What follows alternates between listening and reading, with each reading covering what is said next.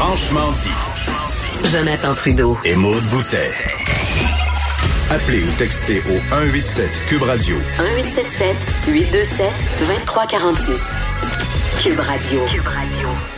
C'était quoi comme sortie de pause que j'ai faite tantôt? Salut. J'ai dit salut. Comme si tu finissais le On show. revient avec Alex Maintenant. Moranville-Ouellette. Salut. Salut. Bye. Salut. C'était vraiment bizarre. Salut Alex Moranville-Ouellette. Euh, salut vous autres, vous allez bien?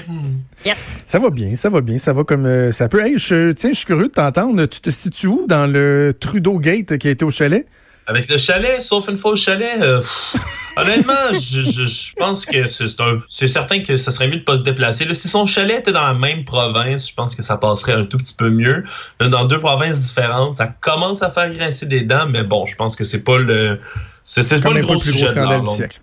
Voilà, voilà. OK, on va faire un petit tour du monde avec toi. Premièrement, on va se diriger du côté de la Corée du Sud qui ne cesse d'innover au niveau technologique. Ben oui, la Corée du Sud, c'est vraiment le, le- le modèle que tout le monde essaie de suivre là, autour de la planète euh, vis-à-vis de tout ce qui est test, dépistage et autres. Et c'est vraiment dans ce domaine-là encore qu'ils ont innové. Euh, ils ont annoncé la mise au point d'un nouveau test. C'est un test, ben, l'idée peut sembler un peu simple. C'est certain que je ne suis pas là, euh, évidemment médecin moi-même, mais il s'agit d'un dépistage consiste à tester 10 personnes à la fois au lieu d'une seule personne, ce qui sauve évidemment énormément de temps et d'argent.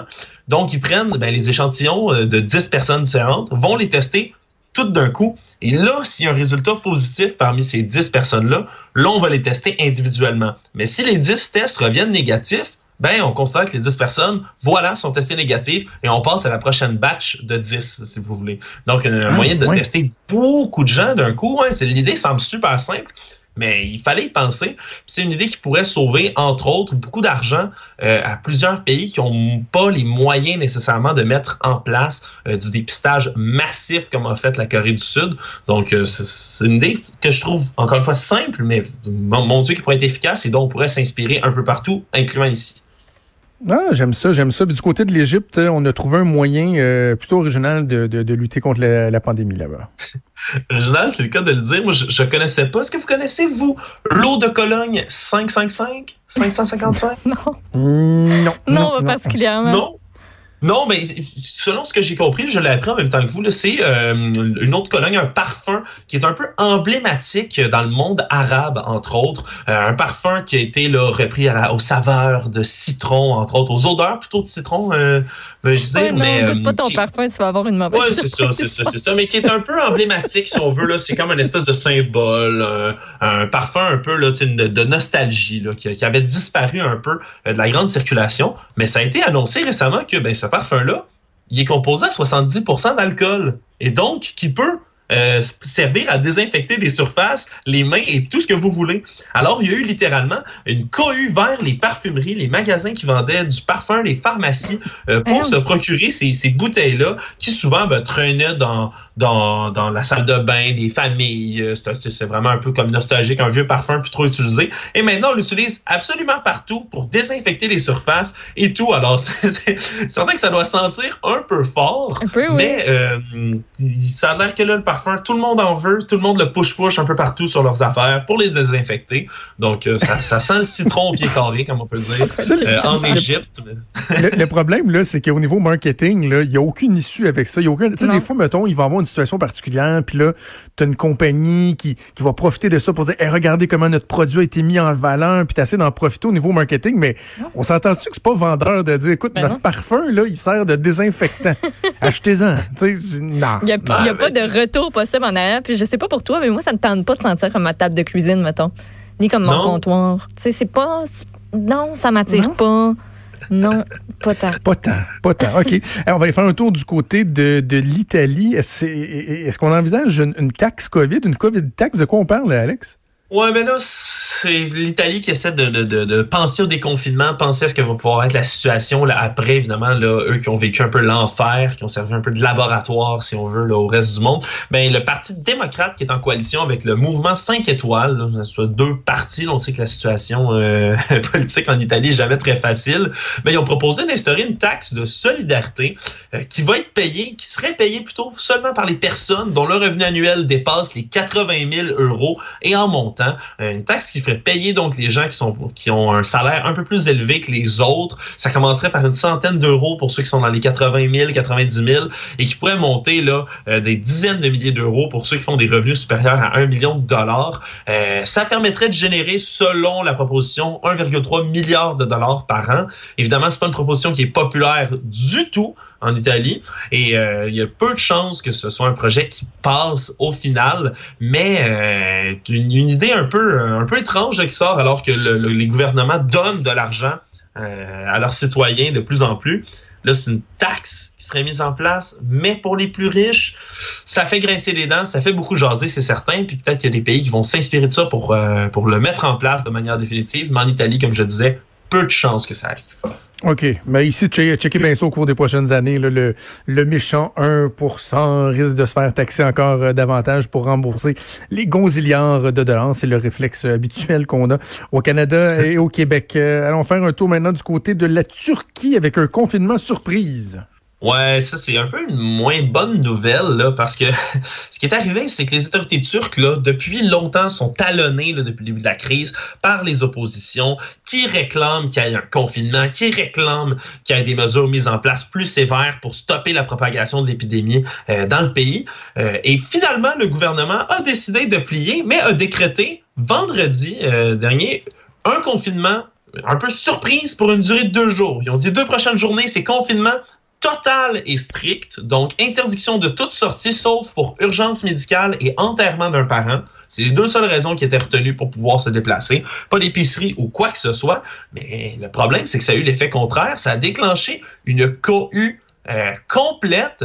Ça a été annoncé, comme je dis, deux heures seulement avant l'entrée en vigueur. C'était à 22 heures le soir. Euh, ça prenait effet à minuit. Donc, les gens se sont rués partout dans les épiceries, dans les boulangeries, les pharmacies pour aller chercher des denrées pour passer les deux prochaines journées. Et ça crée des embouteillages, des foules monstres dans les rues. Mais ça a eu l'effet complètement contraire alors qu'il ben, y a eu des rassemblements massifs de personnes dans les rues. Alors vraiment une très mauvaise initiative. Mais peut-être une bonne initiative annoncée trop tard par le gouvernement. Donc, euh, ça, ça fonctionne pas. Là, deux jours, c'est donc bizarre. à quoi bon le faire pour deux jours? Ils pensent qu'ils vont enrayer la pandémie en, faisant un confinement de 48 heures? C'est un peu ridicule. Ouais, l'histoire ne le dit pas vraiment. Là. Je pense qu'on va avoir les détails de pourquoi, le, pourquoi et le comment un peu plus tard. Mais vraiment, le deux jours strict. OK, dans deux heures, puis personne ne peut sortir pour 48 heures. C'est certain que ça allait créer une, une ben panique. Ben Watch out les papiers de toilette. Ben Watch out le papier de toilette. Parlant de papier de toilette, il y a certains euh, produits qui font davantage fureur que d'autres pendant la période de confinement. Oui, c'est une nouvelle plus rigolote cette fois-ci. Les fabricants de puzzles, entre autres, qui en ce moment sont submergés par la demande. C'est ma nouvelle passion. Aux États-Unis, en ce moment, ben oui, il y a une augmentation massive. Là, ils ont de la misère à compiler les chiffres euh, ben, d'achat de puzzles. Puis là, de plus en plus, les gens là, sont en train de prendre, le, je dis puzzle, je devrais dire casse-tête, pardonnez-moi, mais euh, les casse-têtes, donc, qui sont de... Soigne ton français, s'il te plaît, Alex. Oui, c'est ça. en français, s'il vous plaît.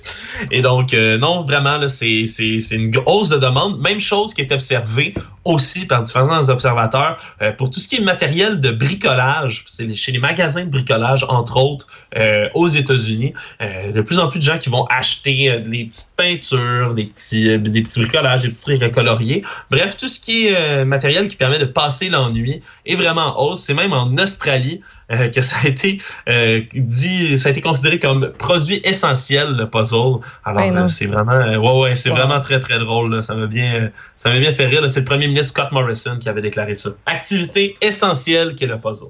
Alors, ça fait. il, nous, reste, euh, il nous reste deux minutes. Juste finir sur un, truc que je voulais partager avec Maude puis euh, avec toi, Alex, parce que tu fais une chronique euh, à chaque semaine sur les conspirations dans l'émission à Richard. Oui. J'ai partagé un tweet en fin de semaine qui, qui a vraiment été viral, plus que vidéo de Darth Vader qui a été vu 90 000 fois, 18 000 engagements, et, je le souligne pas, parce que je veux dire, ça a pogné, mais je souligne parce que dans ce petit tweet-là, je faisais juste dire que j'avais écouté 10 minutes d'une vidéo euh, québécoise conspirationniste et que après 10 minutes, j'étais plus capable et que mhm. j'étais découragé de savoir que il y a tant de gens qui, qui partagent ça, qui, qui regardent ça. J'ai juste dit ça, OK? J'ai envoyé ça dans, dans les internets. Mhm. Et il y a eu, là, écoute, euh, je lis, écoute, 477 messages, réponses, là. Juste des réponses, on a eu 477. Et j'ai envie de vous dire que plus de la moitié, sinon pas le deux tiers, était comme en appui aux théories conspirationnistes. Je suis vraiment, toi qui suis ça, Alex, là, Ouais. je suis flabbergasté par le fait que même au Québec, là, il y a autant de gens que ça qui adhèrent au fait que les médias cachent la vérité, qu'on qu'on trafique les chiffres, que c'est une grosse arnaque. Ça me fait vraiment capoter. C'est euh, c'est flippant hein, pour le dire à la française vraiment ça fait moi ça me fait très peur parce que un peu partout c'est certain que on peut rire on peut trouver ça drôle que des gens pensent que la terre est plate par exemple. Mais euh, le problème c'est que c'est souvent des gens qui décident d'être con, à contresens de tout ce qui se dit de ne jamais croire les versions officielles de quoi que ce soit. Euh, on rappelle il y a encore je pense c'est près de 10% des gens sur- qui pensent que l'homme est jamais allé sur la lune. 10 c'est énorme, là. Puis on a toutes les preuves sur tout. Puis ça sera jamais assez Exact. pour euh, plusieurs personnes. C'est oui, effectivement, c'est euh, assez là. c'est décourageant. déprimant Les gens et- qui et- demandent des preuves.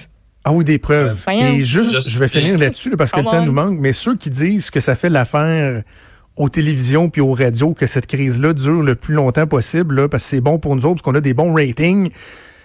Juste vous dire qu'il y a eu des coupes épouvantables dans les médias, comme à peu près partout, là, mais dans les médias aussi, parce que les revenus publicitaires, qui sont le pain, le beurre, qui payent nos salaires, ont diminué de 85% je pense, dans certains secteurs. Il n'y a plus rien à vendre, donc il n'y a plus de publicité.